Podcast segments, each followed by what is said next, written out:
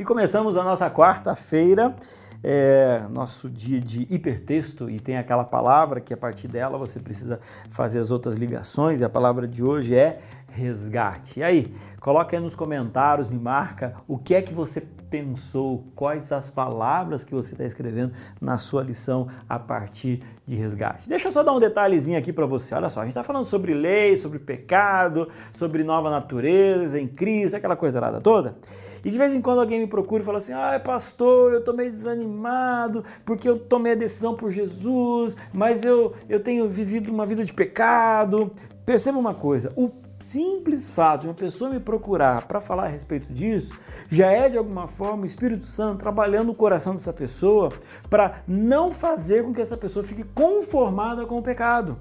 Então, na vida de um cristão entregue a Jesus, o pecado ele será um acidente e não um estilo de vida. Aquele que não está em Cristo faz do pecado um estilo de vida. Mas a partir do momento que você está em Cristo, o pecado ele continua acontecendo eventualmente, porque você tem natureza pecaminosa, você está nesse mundo, as coisas acontecem, mas você tropeça, opa, não é meu estilo de vida, eu estou arrependido, igual Davi. Senhor, transforma meu coração, limpa toda a minha vida, eu estou arrependido. Eu oro e a partir disso a minha vida ela vai para frente e não para trás e não para baixo, mas é para frente e para o alto. Entendeu? Agora, olha só. Dentro desse processo, é muito importante você ter uma, uma vida de oração, uma vida constante da presença do Senhor.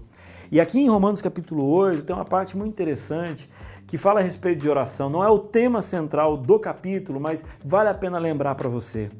Então, diz que o Espírito Santo é aquele que interpreta as nossas palavras perante Deus.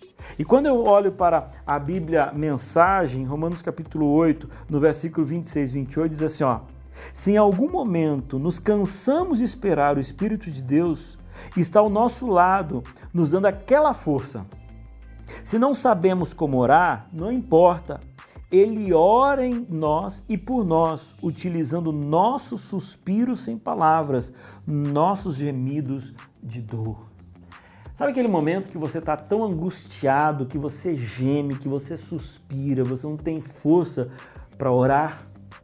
Mas aquele gemido é, é a expressão de um sentimento. Aquelas palavras sem sentido, na verdade, é um pedido de ajuda.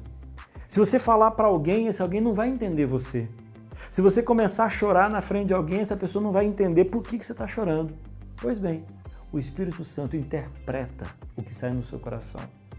E nas cortes celestiais, ele fala assim: Ei, sabe o Marcelo lá embaixo? Sabe a Márcia? Sabe a Cláudia? Sabe a Solange? Ela está sofrendo. Ela não conseguiu nem orar, ela não conseguiu nem se expressar, mas eu entendi ela. E ela está pedindo ajuda. E o céu inteiro vai entender o seu pedido e vai lhe ajudar. Então, entenda, mesmo que você chore, as suas lágrimas são interpretadas pelo céu. Você está tendo dificuldades? Ore. Você não consegue orar? Chore. Mas como diz a música do Arauto do Rei, chore nos braços do Senhor. Chore no colo do Salvador e Ele vai te ajudar.